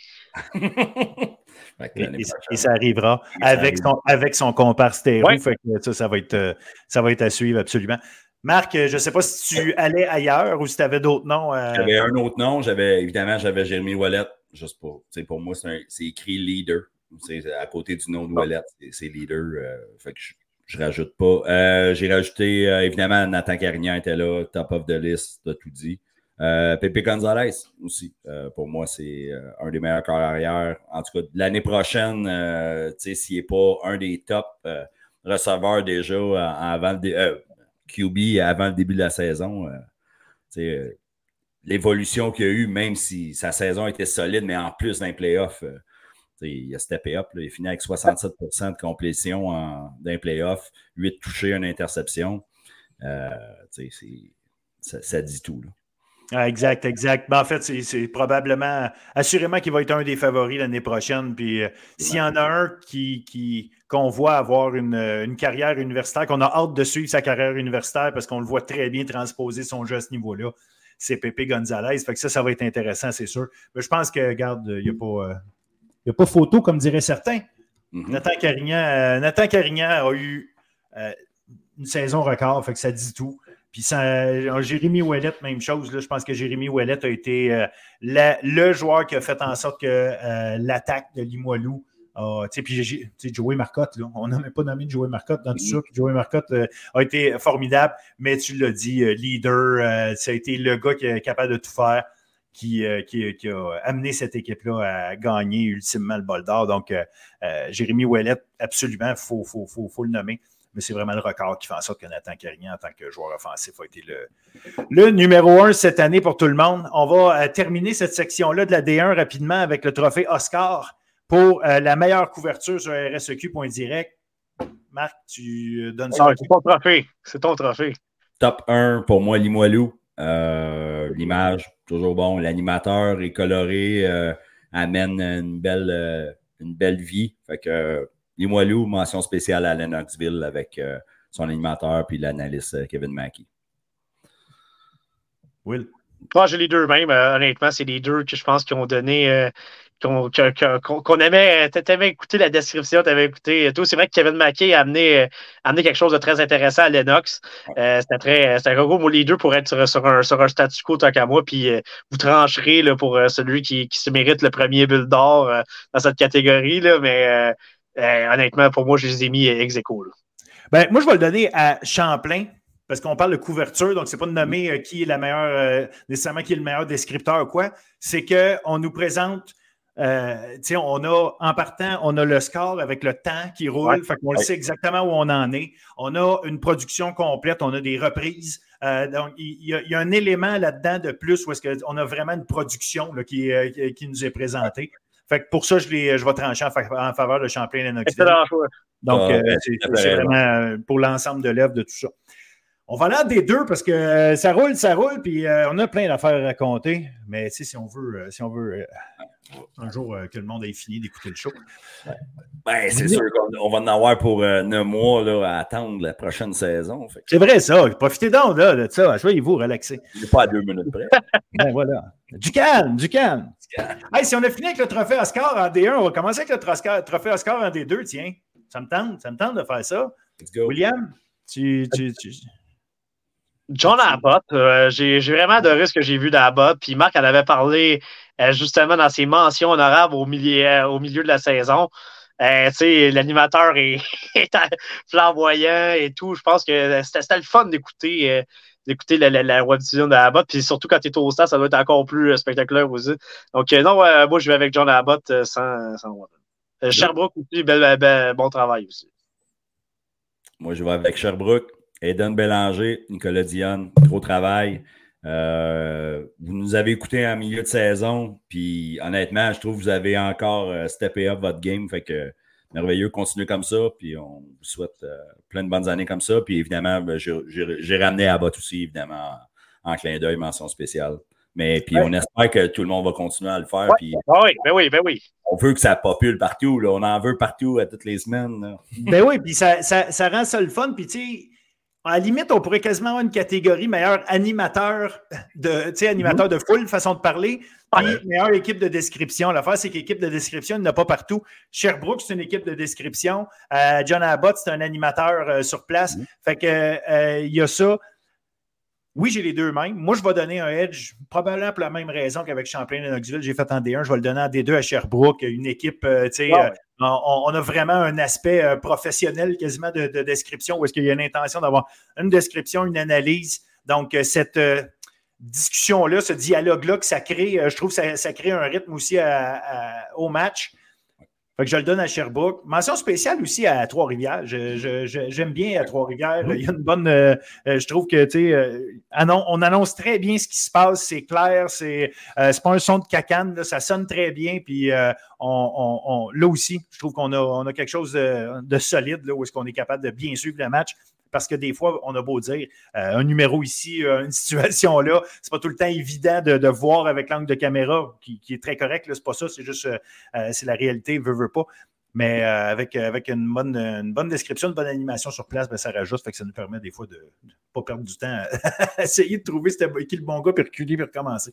Donc, good job ce monde-là.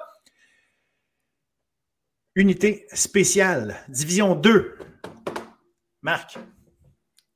J'en ai un. En fait, j'ai mis euh, David Estuardo Posadas. J'espère ne pas euh, avoir trop galvaudé son nom. 10 euh, en 13 au niveau des, des bottées de placement, plus un simple. et puis, dans les playoffs, 5 en 6. il y a probablement un botté qui aimerait revoir en Beauce un samedi soir. C'est la seule. encore là, on va y donner. Le terrain était euh, dans des conditions terribles, mais sinon, euh, fiable, constant, euh, toujours là. Donc, chapeau à lui. Excellent choix, Will. Nathan Pronovo. Écoute, pour moi, ça a été un peu, un peu le Jaden Rice de la, D2 pour moi sur les bottées d'envol, bottées de dégagement. Euh, c'est un gars qui, on a vu combien de fois, tu sais, puis juste dans le match qu'on a vu, euh, le match d'éliminatoire à Montmorency, combien de fois il a fait la différence juste en plaçant le avec le ballon qui était placé. Euh, euh les, les, les, pour moi, la bataille du positionnement sur le terrain, c'est quelque chose qui est fondamental au football. J'ai peut-être l'air d'un vieux jeu ou d'un gars qui pense un peu outside of the box. Mais pour moi, c'est ça. Je pense que c'est pas une recette, si tu pars de la ligne de 15 à, chaque fois, puis l'autre équipe part de la ligne de, part de la ligne de 5, mais tu diverges. Un diverge, c'est un premier essai. Fait que ça, c'est que, tu enlèves à chaque fois. Pronovo, il y a des coups de canon, il a été, il a été exceptionnel. Pour moi, ça a été, moi, ça a été le joueur que j'ai choisi euh, en D1, puis euh, en D2, puis euh, c'est, je pense que c'est, c'est Posada, c'est un excellent choix aussi. Euh, même moi, la différence est faite pour Pronovo pour euh, la, qualité de, la qualité de ses bottées, euh, autant d'envol que de, que de, dégagement. Oui, il n'a pas, fait a pas tenté de placement, mais je pense qu'il il est allé compenser ailleurs et il a été, excellent. Moi aussi, je, mon choix est Nathan Pronovo, même si euh, Estuardo Posada, c'est un excellent choix. Pour les mêmes raisons, évidemment, que Will l'a donné. Il y a Olivier Jean aussi, au niveau des retours de beauté, euh, qui a probablement été le, meilleur retourneur cette saison. Euh, donc, euh, Olivier Jean, que j'ai mis comme troisième nom, mais clairement, pour moi, Pronovo était, était mon choix. au niveau des unités spéciales, joueur le plus spectaculaire. Il y en a du spectaculaire dans la Division 2, tout comme dans la Division 1, on en a quelques-uns. William, quels sont tes choix ou ton choix? Écoute, il y en a, il y en a, il y en a tellement. Euh, faut trancher, surtout en D2, il y a beaucoup de porteurs de ballon qui sont spectaculaires. Euh, beaucoup, beaucoup. Euh, j'ai mis Juan Antonio parce que c'est un joueur qui, qui, est spectaculaire. On l'a vu, on a vu comment il est capable, il est capable de, de briser des plaqués, comment il est capable de prendre euh, quand, il prend, quand il prend sa vitesse de croisière, euh, mais euh, ben, bonne chance. Là. Ça, c'est un joueur qui est, capable d'être physique et tout, qui est très spectaculaire. Thibaut, Bourgault, vous pouvez tous les nommer aussi. C'est ces porteurs de ballon-là. Olivier Jean, tu, tu l'as nommé c'est quand même un joueur qui, qui, est spectaculaire dans sa façon d'exécuter d'exécuter les jeux. mais moi, j'ai mis, mis du bois Farard aussi. Euh, je, l'aime beaucoup. Tu sais, Marc en a parlé euh, surtout plus que moi, encore plus, je pense en, bien, mais c'est un joueur qui est, euh, qui est spectaculaire parce que tu peux l'utiliser dans le champ arrière, tu peux l'utiliser comme receveur, puis il te fait des gros jeux, puis il te fait des, tu sais, des, c'est tracé quand il, est receveur son cas, ses courses sont spectaculaires. Il a de l'autorité, il est spectaculaire, il fait des gros jeux. Puis au niveau des carrières, j'ai mis Glenn Valentine. Parce que Valentine, sa façon de jouer au complet, ben, juste à lui seul, il vaut le déplacement. Euh, d'aller, le voir jouer parce qu'à un moment donné, il va te lancer une passe canon de, de 60, 65 verges, puis après ça, il va te faire une course de 30 verges. C'est, c'est un carrière spectaculaire. Alors, ça, ça serait mes choix. Valentine, c'était mon numéro un. C'est lui que j'avais mis au, au, sommet de la liste pour, pour l'ensemble de l'œuvre. En D1, on aurait pu mettre Wallet, qui était un peu dans ce, dans ce style-là aussi, mais qu'on ne l'a pas mis parce qu'il y avait d'autres, d'autres joueurs. Mais moi, j'ai mis Valentine euh, numéro un. Je sais que vous avez d'autres noms aussi, mais moi, c'est mon choix euh, parce que oui, corps arrière. Euh, tu sais, moi, je fais partie du syndicat des, des anciens corps arrière. Donc, euh, ben, non, ben, c'est juste sa façon, sa façon de jouer au complet qui est spectaculaire. Même quand, tu sais, même quand il est, euh, il, il, il, étire un jeu, puis il essaye de faire le gros jeu, il est spectaculaire. Donc, l'ensemble de l'œuvre, j'ai mis euh, Glenn Valentine. Donc, William est un fan de Glenn Valentine. On a établi ça. Marc? Ben, il est spectaculaire. parfaitement d'accord. Euh, j'ai mis Olivier Jean. Euh, pour les mêmes raisons que tu as nommé tantôt au niveau des unités spéciales. Non seulement il a amené il a 514 verges et 8 touchés comme receveur. Ouais, c'est ça. Euh, des bottées de dégagement, 17,7 verges par retour. 27,4 sur les, les bottées d'envoi. C'est une bête, il faut le nourrir. On ne l'a pas assez vu dans les derniers matchs. Puis Mais il a été blessé, il faut dire, à la fin, à la fin de l'année. Hein aussi. Mais en éliminatoire, je pense qu'on aurait pu euh, peut-être y donner un peu plus, puis peut-être que le résultat aurait été différent. Mais bon, ça, on ne le saura jamais. Mais c'est. Puis en plus, lui, c'est un gars de première année, si je ne m'abuse. Oui, c'est une recrue. Fait que ça, c'est juste de bon augure le plan prochain.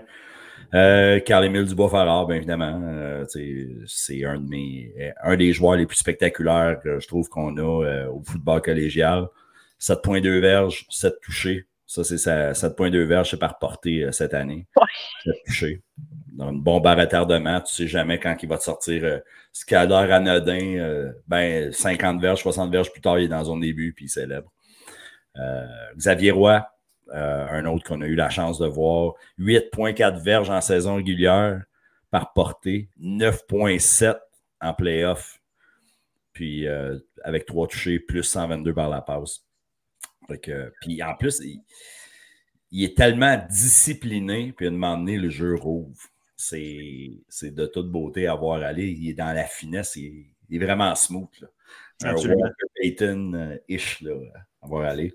Sinon, euh, deux petites mentions spéciales, des clins d'œil. Noah Smallwood, un joueur que j'ai adoré euh, voir évaluer. Petite stature, euh, un petit bug sur le dessus de c'est de toute beauté. Puis Louis de relais aussi. joueur un peu dans le même, dans le même style. Exact. Non, non, des, très bons choix. J'avais Roy, Charles Bourgault, Tristan Thibault, évidemment. Juan Antonio, qui a été ma découverte cette année, et euh, clairement qui était là. Et William, tu vas être content parce que j'avais aussi Glenn Valentine. Mais, mais je vais dire la version Glenn Valentine, surtout de début de saison où il courait encore plus. Oui. Ça le rendait plus spectaculaire. Maintenant, si j'avais été coach, j'aurais peut-être j'aurais probablement fait pareil ou est-ce que, calme-toi puis euh, que toi plus de lancer. C'est bien correct. Mais oui, effectivement, il savait étirer le jeu, il savait faire des choses.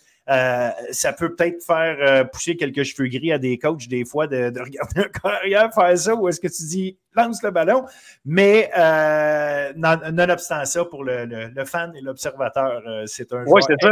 J'aurais peut-être pas eu le même choix si je l'avais fait comme coach que comme. que comme absolument, mais c'est ça. Nous, on le regarde, on n'est pas là pour dire est-ce que si j'avais monté une équipe, c'est le premier quart que je prends, c'est pas ça du tout la, la question, c'est qui est le plus spectaculaire? Maintenant, spectaculaire, ça peut venir avec risqué, ça peut venir avec ci, avec ça. Ça ne veut pas dire que c'est le joueur que tu veux avoir, mais euh, un crowd pleaser, t'en as un avec Glenn Valentine. Donc, euh, donc voilà, mais une tonne de, porteurs de ballon, particulièrement en Division 2 cette année, qui ont, euh, qui ont volé le show, disons-le comme ça. Mais des bons noms un peu partout. Euh, one, one, coach de l'année. Coach de l'année, les gars. Division 2. Je vais commencer, tiens, ça me tente celui-là. Ben oui. Ben, vas-y, garde-toi. Mon premier choix est Brian Duval Morales. Premier choix, pas parce que c'est le premier que je choisis comme numéro un euh, pour gagner, mais le premier nom que je vous euh, soumets. Brian Duval Morales avec Lévi. Et Brian Duval Morales, oui, a amené son équipe en finale, mais c'est surtout que c'était sa première année. Il est arrivé là presque à pied levé. Euh, c'est Carl Gourg qui s'est occupé de l'équipe pendant le camp de printemps après que UC Pierre ait quitté pour aller à McGill. Donc, on s'est retrouvé un petit peu euh, dans une drôle de situation là-bas. Mais Brian Duval-Morales a fait un superbe travail pour ramasser tout ça ensemble. oui, en plus, il, devait travailler avec une équipe qui arrivait de D1, descend des deux. Tu pouvais avoir un peu des gars peut-être qui allaient être un peu débinés de ça ou quoi, je ne sais pas mais il a réussi rapidement à, euh, je pense, rassembler tout ce monde-là, en faire une sacrée belle équipe qui, euh, qui nous a montré du beau jeu toute l'année. Euh, oui, ils ont perdu en finale, mais encore là, on, on montrait un bon match. Puis j'ai eu la chance d'y serrer la pince là-bas, un gars extrêmement sympathique que j'ai bien aimé rencontrer. Donc, bref, le côté sympathique n'est pas inclus dans les critères, ceci dit, mais il reste une belle saison pour lui? Seb Deschamps, pas le choix. Je pense que Seb Deschamps euh, euh, est en train de monter un programme à Saint-Hyacinthe. Euh, en fait, fait un bout de temps qu'il l'a monté, mais ça continue d'évoluer, il fait croire son programme. et ben, je vais mettre Fred Morissette. Son équipe est partie 0-2. Et ils ont gagné six matchs de suite, en fait sept même si on compte le, premier match des éliminatoires. Oui, c'est correct qu'ils ont perdu en demi-finale. ils affrontaient quand même pas des deux de pique en Saint-Hyacinthe qui ont d'ailleurs gagné. Fait que euh, Fred Morissette, je le mets dans, je le mets dans le lot des, trois euh, meilleurs entraîneurs cette saison. Marc, à ton tour. Oui, ben j'avais euh, Ryan Duval Morales aussi, de prendre une équipe en D1 qui avait vécu 1 et 8 l'année précédente. Tu arrives en D2, puis là, tu motives tout le monde, tu repars 6-2, tu te rends au bol d'or. bravo. C'est tout un fait d'armes.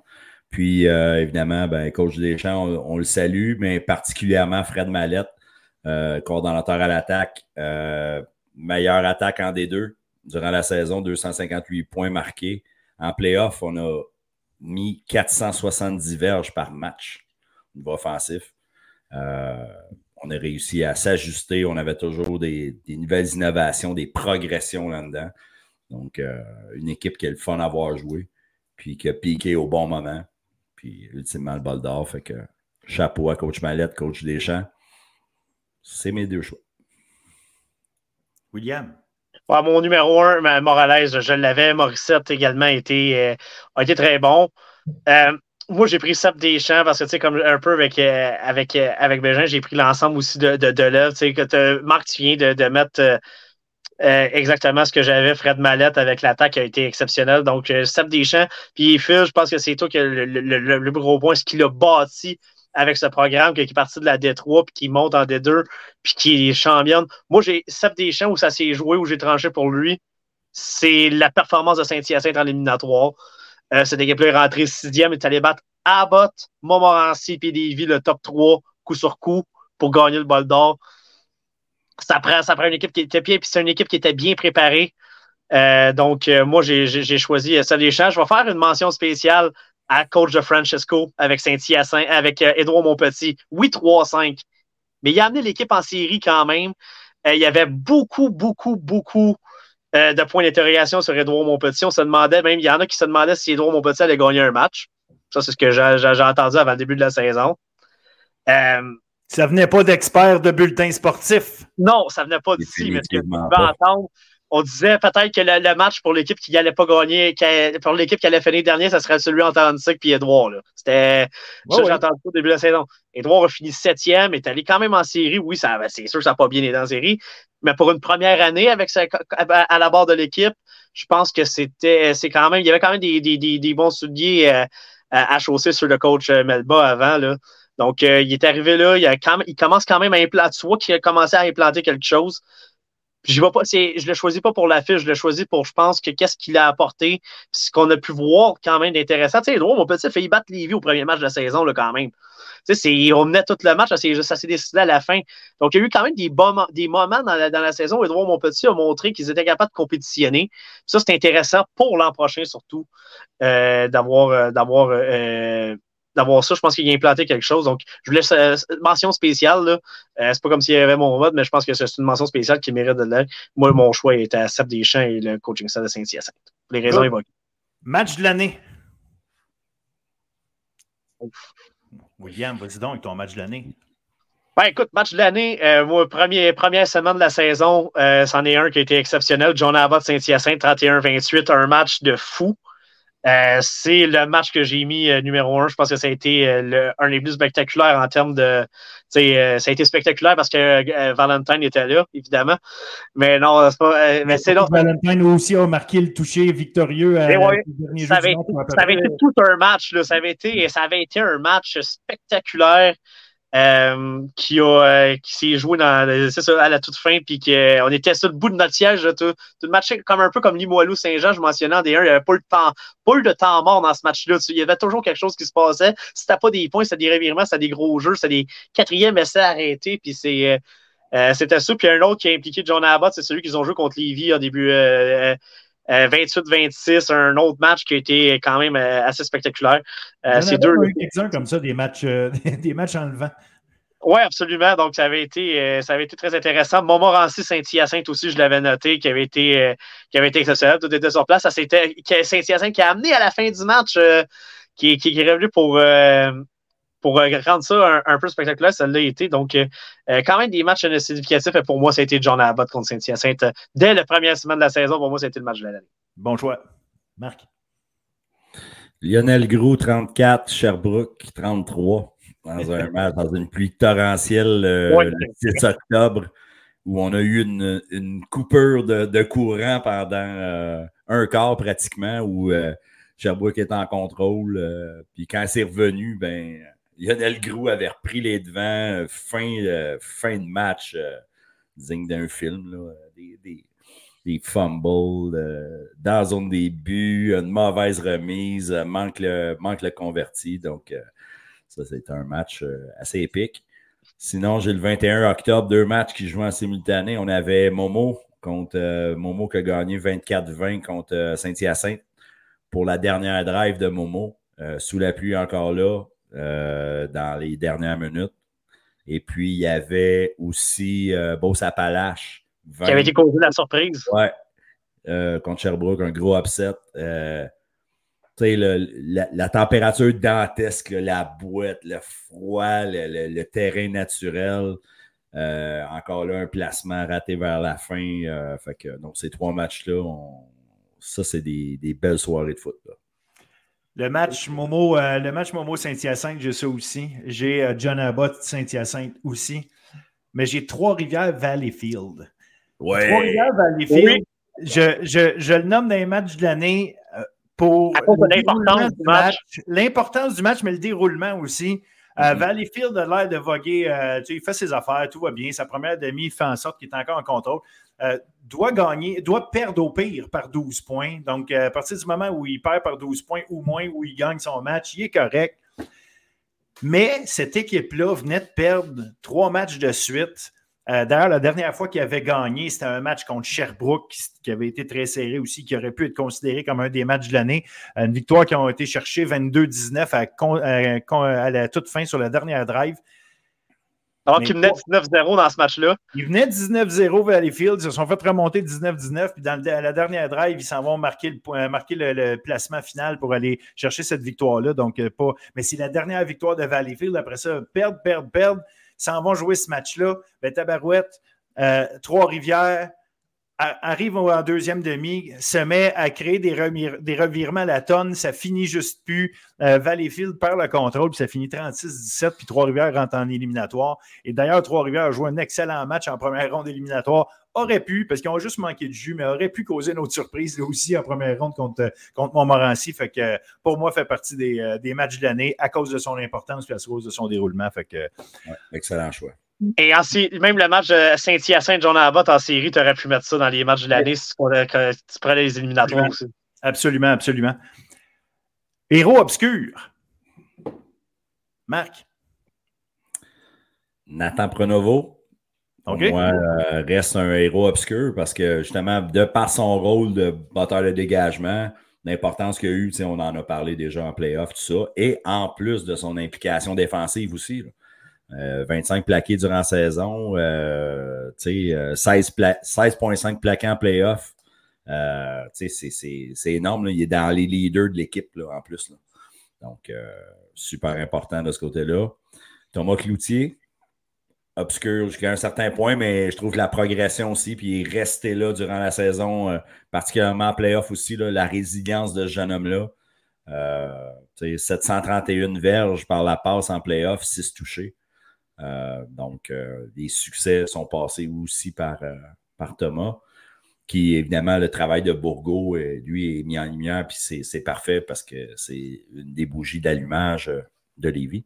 la troisième, j'ai mis Juan Antonio. Euh, parce qu'il a quand même, euh, tu sais, lui, dans le fond, il a commencé au troisième match de la saison. Puis, euh, tu sais, Strin va loin, 564 verges, 6,3 verges par portée, 5 touchés. Ce qui a amené, puis la fin de saison surtout, ben, on avait, il a pris ça sur ses épaules. Fait que c'est trois choix. Excellent. Will? Écoute, pour moi, Samuel Machiera de Lionel Gros. On parle beaucoup de Lionel Gros, on parle de Tristan Thibault, on parle euh, de Liam McGonigal, on parle même de Marc-André Charlebois, puis même des fois, on, parle, on, va, tu on va parler de, de, Liam Lozon, qui est un autre receveur qui a fait des gros jeux. Machiera, 28 catch, 332 verges, 5 touchés. Il n'y a pas juste. Il a, pas il a pas juste cet élément-là qui fait qu'il est un héros obscur pour Lionel Gros. C'est que c'est leur, leur botteur d'envol, qui est excellent cette année il y a 24, je pense j'avais 24, euh, il y a 1252 suiveurs, 52.4, c'est meilleur, que, meilleur que Pronovo. Oui, que Pronovo en a plus, mais euh, il y a eu, euh, il a été, c'est héros obscur pour moi, il a été un héros obscur dans l'attaque de Lionel Grou, il a été un héros obscur parce qu'il permet aux unités spéciales de Lionel Grou de quand même avoir quelque chose d'intéressant. Donc ça, c'est un nom que, que, j'aimais beaucoup. On parle d'héros obscur quand on parle de Lévis, on parle évidemment de Charles Bourgault, il faut parler de Thomas Cloutier. Euh, je pense qu'il devient dans la catégorie de héros obscurs parce qu'on parle tellement de Bourgo puis on parle de comment. Mais Cloutier était bon, assez bon pour permettre à Lévy de se rendre jusqu'au bout parce qu'il a fait des gros jeux quand c'était au moment. Quand, quand on lui a demandé de lancer le ballon, il était capable de livrer la marchandise. Oui, ces statistiques disent que c'est 9 passes de toucher contre 2 d'interception. C'est plus que ça. Moi, à, ce niveau-là, je vais vivre avec, ces, statistiques-là. C'est ce qu'il a apporté. Euh, sur les 8 interceptions, là, il y en a au moins deux facile qui aurait dû être évité parce que ça a été dévié. Une qui a été lancée sur un dernier jeu, sur un, sur un jeu à la, fin, à la fin de la première demi. Donc, ça, c'est trois interceptions que tu enlèves parce que c'est des jeux qui ne sont même pas de sa faute. C'est quand même un joueur qui était intelligent. 101 en 178, c'est excellent. C'est un excellent ratio de, de passeurs. Il y a 1492 verges. Euh, il a été capable d'être de, de, un complément à Charles Bourgault. quand tu parles d'héros obscur, c'en est un parce que il n'y a vraiment pas personne qui voyait venir quand même euh, une attaque aussi être, aussi bonne du côté de, de une attaque aérienne, je parle. Et euh, on a quand même mis euh, deux receveurs dans le top 6 en Lacroix et Boucher au niveau des statistiques. Donc, je pense que ça passe par Thomas Cloutier qui a été un héros obscur à ce niveau-là. Ça, c'est pour, pour, l'attaque. défensivement, écoute, j'ai bien aimé, tu sais, Lionel Gros, quand même, des, beaucoup de bons joueurs en défense comme euh, OB, entre autres, et, tout. Mais euh, un qui, qui, a quand même passé sous le radar, qui a fait des belles choses, c'est Charles-Émile Ménard pour moi, euh, qui est un joueur qui s'est très, très bien débrouillé. J'ai bien Nathan Cournoyer aussi à John Abbott, qui a été, qui a été excellent. Ce sont deux joueurs qui, sans être spectaculaires, font, font, font leur travail. Euh, puis euh, qui, ont, qui, ont, qui, ont, ramassé des plaqués puis qui ont été euh, très, très bons des, des, Donc, défensivement, je le donnerais à Cournoyer, puis offensivement, je le donnerais à Machera pour, pour, pour l'aspect qu'il a amené également sur unité spéciale.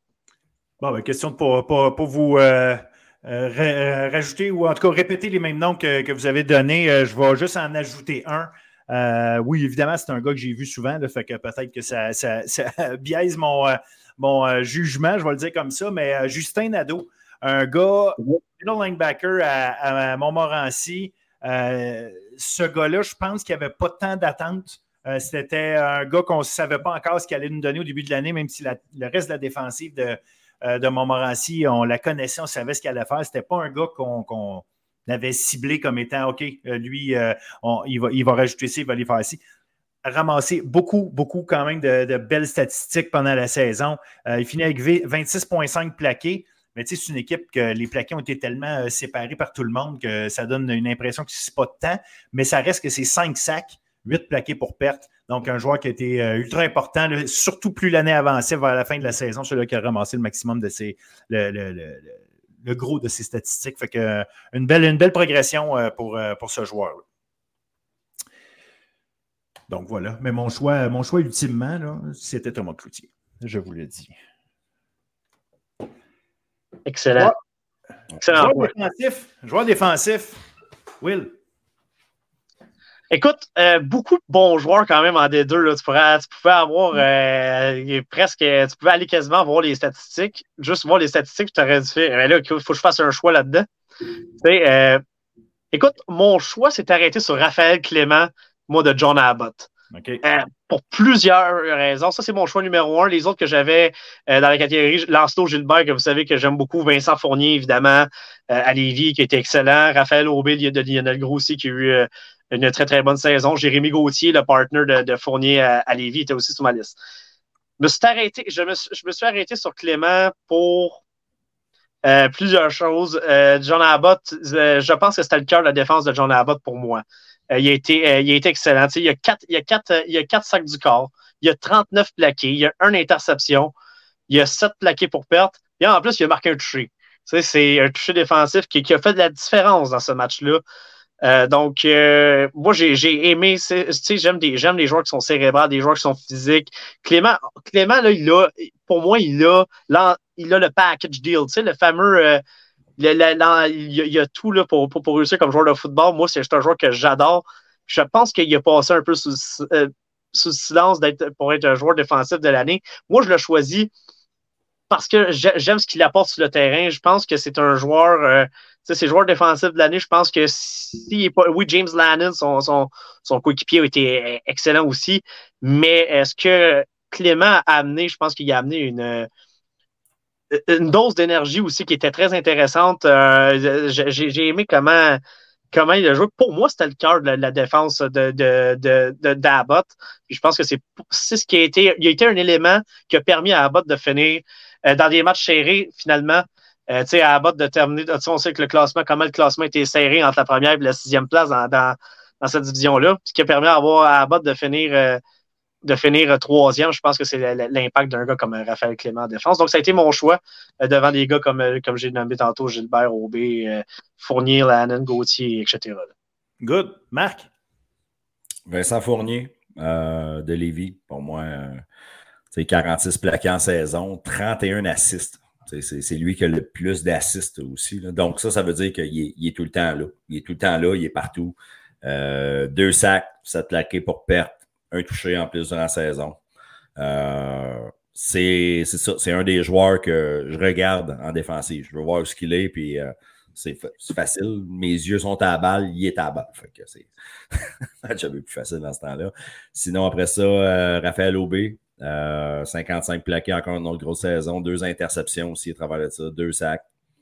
Euh, les statistiques sont là, c'est un, un, stud dans le milieu. Euh, puis j'ai mis Guillaume Clavel pour ses neuf sacs. C'est quand même c'est énorme. C'est un sommet en Division 2. On aurait aimé le voir un peu plus en playoff, particulièrement dans la finale du Bol d'Or.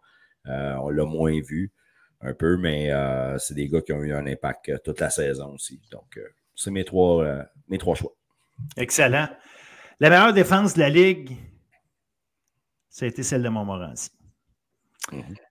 Si en D1, vous aimez les gars de Saint-Jean, en D2, euh, j'ai vu les gars de, Montmorency de près, c'est vrai, mais euh, la meilleure défensive de la Ligue cette saison, c'est celle de Montmorency. Je l'ai dit, c'est un travail d'équipe dans le sens où il y a plusieurs gars qui, avaient, qui avaient leur place. Il y a un gars qui a juste joué une demi-saison. Fait qu'à cause de ça, évidemment, pour moi, ne peut pas avoir le titre. Mais euh, l'arrivée de Michael Désir. Oui, absolument. Une saison qui a joué seulement quatre matchs, mais quatre sacs, sept plaqués pour perte en seulement quatre matchs. Euh, une présence ultra imposante dès son arrivée, un, allié défensif de très haut niveau. Mais pour moi, Oreb Nucho Gwenwena, on est obligé obligé, obligé de parler de ce gars-là parmi l'élite du euh, football collégial, peu importe la position. Donc, défensivement, pour moi, il a été euh, la clé. La clé de cette défensive-là, c'était le gars qu'il fallait que tu saches il était où sur le terrain tout le temps parce qu'il peut faire tous les jeux, peut aller reculer, chercher des, des, euh, des interceptions. Il l'a fait deux fois. Il a rabattu trois passes, dix plaqués pour perte, quatre sacs. pour moi, il a été le meilleur joueur de la meilleure défensive cette saison. C'est pour ça que c'est mon joueur de l'année. Je l'avais sur ma liste aussi, lui. J'avais, j'avais aussi Clavel, évidemment, euh, Raphaël Aubé et James Lannon. James Lannon, je l'ai adoré. Euh, oui, peut-être que quand tu y repenses, effectivement, Raphaël Clément peut-être un peu passé sous le radar dans les fêtes, alors que c'était peut-être le pilier pendant que Lannon faisait gros jeux. Mais c'est Lannon qu'on a vu faire des jeux plus spectaculaires, peut-être. Euh, à cause des interceptions notamment, puis on, l'a vu faire des. Mais euh, pour moi, c'est peut-être ça. Je me suis peut-être laissé influencer par ces. Ah, c'est un bon choix. Mais euh, oui, oui, absolument. C'est vraiment juste pour en discuter, dans les faits. mais c'est comme ça que je l'ai vu. Mais pour moi, Oreb Nucho numéro un euh, cette année au euh, euh, football des deux en défensif. Un autre que j'avais sur ma liste, c'est Samuel Lapierre, que je l'ai sans dire que c'est le joueur défensif, c'est un joueur qui a, aussi, qui a eu, surtout en série, un impact. En éliminatoire, en éliminatoire, c'est le joueur défensif des éliminatoires, pas de C'est ça, c'est la mention que je voulais faire. mais c'est quand même fou, hein, les gars, on parle, on, parle même pas de Loïc Brodeur, puis il a été joueur défensif en D1.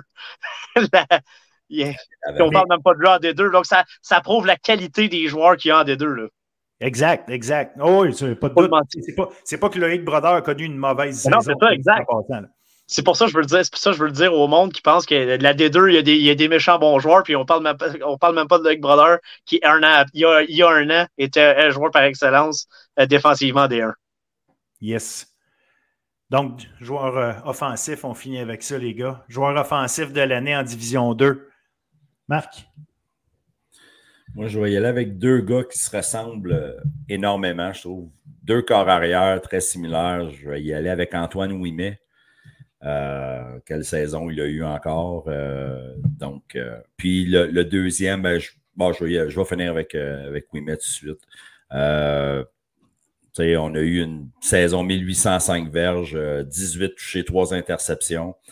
En playoff, on a monté notre pourcentage de passes complétées à 64% 5 touchés, 2 interceptions, 717 verges. Euh, calme. Il y a tout ce qu'il faut pour continuer au prochain niveau pour avoir du succès. Euh, puis j'ai euh, Samuel Goulet-Ménard aussi à Sherbrooke. c'est ça, deux carrières qui se ressemblent vraiment. Les statistiques sont à peu près similaires. On est à 1592 verges, 13 touchés, une interception dans une saison. C'est ça, c'est de la bonne gestion. La balle à 64 de, de passes complétées. En playoff, on a monté à 69 euh, Donc, euh, deux gars qui ont, nous ont donné un excellent show. Donc, euh, que du succès pour, pour eux dans le, futur. C'est mes deux joueurs. Good, Will. Écoute, j'avais Thibaut qui, qui, était dans la conversation. écoute, moi, j'ai séparé encore les deux. Fait que Goulet-Ménard, je l'avais aussi, mais joueur offensif, Antoine Ouimet. Pour les raisons que Marc a évoquées, évidemment, Saint-Hyacinthe a eu une attaque spectaculaire. 18 passes de toucher contre 3 interceptions, ratio de plus 15, exceptionnel, 1805 verges. Euh, la, puissance de son bras, l'intelligence de son jeu. Nommez-le. Je l'ai nommé joueur offensif. J'ai nommé un MVP. Et comme j'ai fait en D1, si tu prends un, moi, pour moi, je vote joueur le plus utile à son équipe, tu l'enlèves de cette équipe-là, ils s'en vont pas en finale du bol d'or, c'est Charles Bourgault.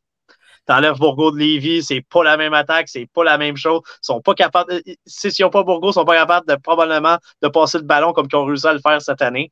Donc, l'impact qu'il y a. Charles Bourgault, euh, c'est un joueur exceptionnel. Puis si tu l'enlèves de Lévis, mais ils sont pas deuxième, ils sont pas au bol d'or, puis ils sont pas capables de passer le ballon. Donc, joueur par excellence, Bourgault, joueur offensif, oui. Très intéressant. J'avais Bourgo pour joueur offensif parce qu'effectivement, je n'ai pas fait euh, le, travail comme euh, il aurait dû, façon de parler, comme Will l'a fait. Mais à cause de, pour les mêmes raisons, je mets Bourgo parce qu'effectivement, Bourgo, tout le monde savait que le ballon s'en allait là. Ceci dit, on va se le dire, il y avait toute une ligne offensive en avant de lui. Là. Mais nonobstant ça, euh, il a réussi match après match après match après match toute la saison à être extrêmement productif. Fait que Charles Bourgo, pour moi, était mon numéro un. Très, très près derrière, c'est Antoine Ouimet. Parce qu'Antoine Ouimet a quand même l'idée, la, ben, je vais le dire ex aequo, quand tu es un point derrière, on peut dire que tu es ex aequo comme meilleure attaque de la Ligue avec, avec John Abbott. Euh, Antoine Ouimet a été simplement excellent. Il a ressemblé un peu, euh, tu en, as fait mention tantôt, je pense, Marc, euh, c'était un peu comme Jérémy Ouellet, un gars capable de faire plein de choses sur un terrain de football. mais un bon gestionnaire, là, comment il, clairement, tu, tu vois à cause de la façon dont ça jouait à Saint-Hyacinthe, ça prenait un gars intelligent, calme, qui écoute ses coachs. parce que pour avoir, pour fider un volet, euh, des pipons des Thibodeau, puis un roi en arrière, puis toi-même courir des fois. Euh, euh, c'est ça. Fait qu'il faut être capable à un moment donné d'avoir une bonne compréhension générale des situations de match, une bonne compréhension de ton, de ton plan de match. Ça prend un gars intelligent. Euh, Antoine Ouimet a été excellent cette année. Il n'a pas mené son équipe là pour rien. Puis c'est vraiment juste une question que je pense, à cause qu'il y avait tellement d'armes, euh, il y avait plus de, de, moyens pour le faire. Je mets Bourgo parce que, euh, à cause qu'il était plus tout seul, mais dans les fêtes, pour moi, il n'y a pas vraiment de différence entre les deux. Thibault, sans Thibault, euh, moi, c'est mon troisième, là, parce que, euh, sincèrement, j'ai beaucoup de respect pour bien d'autres mondes là-bas. Puis Liam McDonagall, c'est vrai qu'il a été le gars qui a ramassé le plus de verges par la, voie des airs cette année. Mais je pense quand même que sans Thibault, il n'arrive pas à faire autant de points. Sans Thibault, euh, McGonagall ne ramasse pas autant de. Thibault a été explosif. Il a fait en sorte que Lionel Gros est resté dans certains matchs ou a gagné certains matchs parce que l'équipe flottait un peu offensivement, puis à un moment donné, pouf, il y avait un ballon, il partait 58 verges plus loin, touché, merci. Puis on, se replaçait ou on prenait les devants ou peu importe. Euh, fait que, et euh, l'inverse est aussi vrai. Quand on a réussi à l'arrêter, il y en a qui arrêter. Exact. Une fois qu'on a figuré, effectivement, qu'il bounce out, puis il fallait le ramener en dedans. Mais, mais effectivement, encore fallait-il le réussir, mais tu as raison, c'est ce qui est arrivé. Fait que, grosso modo, euh, c'est comme ça que je le vois et qu'on voit tout ça. Je pense que ça fait un, solide tour, quasiment une heure et demie de, de, de, de name dropping. C'est tellement.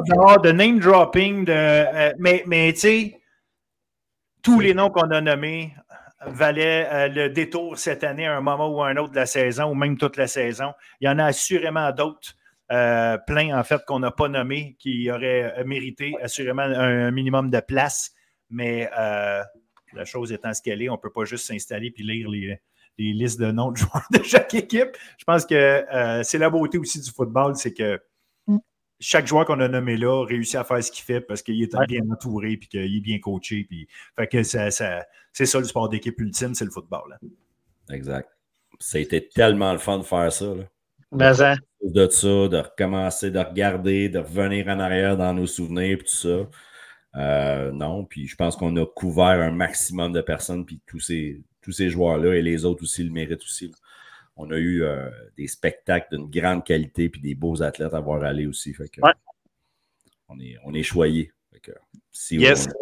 la parité autant en D1 qu'en D2. Il y a eu de la parité cette année en plus, encore plus que d'autres années. Donc, ça a été encore plus intéressant à couvrir. On revenait une semaine, on parlait d'une équipe, on pouvait parler encore plus d'autres semaines parce qu'elle nous surprenait ou qu'elle arrivait avec une performance exceptionnelle. Donc, euh, ça a été très intéressant, je pense, de faire ça. Je pense que c'est une première édition des Bulles d'or très réussie aussi. Yes, absolument. Puis garde, rappelons-nous que ben, nous, on le sait qu'on le fait pour, euh, on le fait sérieusement, mais pour avoir du fun. Puis euh, on prend le temps de le faire comme il faut. Puis là-dessus, euh, les gars, je veux vraiment, vraiment, vraiment vous remercier pour le temps que vous mettez. Les gens, euh, je l'ai dit souvent, mais je le, redis, on ne fait pas d'argent avec ça. Fait qu'on le fait par peu passion. Puis moi que j'ai commencé à le faire par passion, c'est une chose, mais trouver des aussi passionnés, sinon plus que moi, encore, qui acceptent d'embarquer dans ma gang, puis qui veulent regarder autant de matchs, puis qui les analysent comme ça pour le simple raw cru plaisir de le faire. Euh, je vous euh, remercie infiniment en mon nom, évidemment, puis au nom de les, euh, tous les joueurs, tous les coachs, tous les parents qui ont apprécié vos analyses cette année. les gars, un gros, gros, gros merci. Super apprécié. J'ai juste tellement hâte que ça recommence pour qu'on puisse recommencer à jaser. Mais j'ai hâte mais je vous avoue que je vais aller prendre un petit break euh, de football. Je vais, aller regarder du volleyball, du basket, euh, du, hockey. toutes sortes d'affaires. D'ailleurs, continuez de suivre le bulletin sportif. Là, on, est, on est encore vivant. C'est juste que l'édition football en, soi euh, prend fin là. Mais il n'est pas dit qu'on ne se fera pas un petit. petit, une petite jasette bientôt au retour des fêtes, probablement pour parler de, recrutement, parler des gars, des, des, gars collégiaux qui sont rendus universitaires, de faire un petit, euh, un petit wrap-up de ça pour expliquer au monde qui, euh, qui s'en va où, comment on voit ça. Fait que je pense que ça pourrait être une bonne idée, peut-être que le monde apprécierait. Absolument. Hey, on va te rendre l'appareil. Même chose, un gros merci à toi. Oui, merci à toi, Phil. C'est grâce à toi qu'on a. Exact. De donner la tribune, partager ta passion, c'est des heures. Là, tu passes du temps avec nous, mais tu en passes pour tous les sports aussi. Fait que chapeau, tu fais un travail colossal aussi à l'animation de ça. C'est un plaisir. J'ai hâte de faire, de, faire le podcast. Puis on continue. Euh, on, a, on a du gaz pour euh, les prochaines années. Puis, euh, on, fait un team de feu aussi. Je trouve qu'on se complète bien aussi avec Will. fait que, Absolument. très apprécié. je m'ennuie. Fait un gros merci. C'est super gentil de, votre part, les gars. Puis oui, on va s'ennuyer, mais on continue de se jaser. C'est clair. Absolument. On, se texte des niaiseries une fois de temps en temps. Ça fait aujourd'hui bien. il, va rester de la NFL à écouter. On va pouvoir se jaser de la NFL quand même. Je ne suis, pas inquiet. Les sujets vont arriver. les justement, les Bears, les Bears dans pas long. Là. Oui. Bon point. Donc, tu viens de dire à tout le monde qu'on a enregistré ça lundi soir. Exact. hey, les gars, un gros merci encore. On se reparle bientôt. Puis à tous les fans de foot collégial, Merci d'être là. Puis euh, on, vous tient au courant de ce qui se passe de toute façon. Fait que suivez Bulletin Sportif d'un. Au pire, euh, quand euh, vos, vos, équipes préférées, vos joueurs préférés, vos enfants vont retourner sur le terrain, mais sachez qu'on va être là aussi. Merci. Excellent. Salut, messieurs.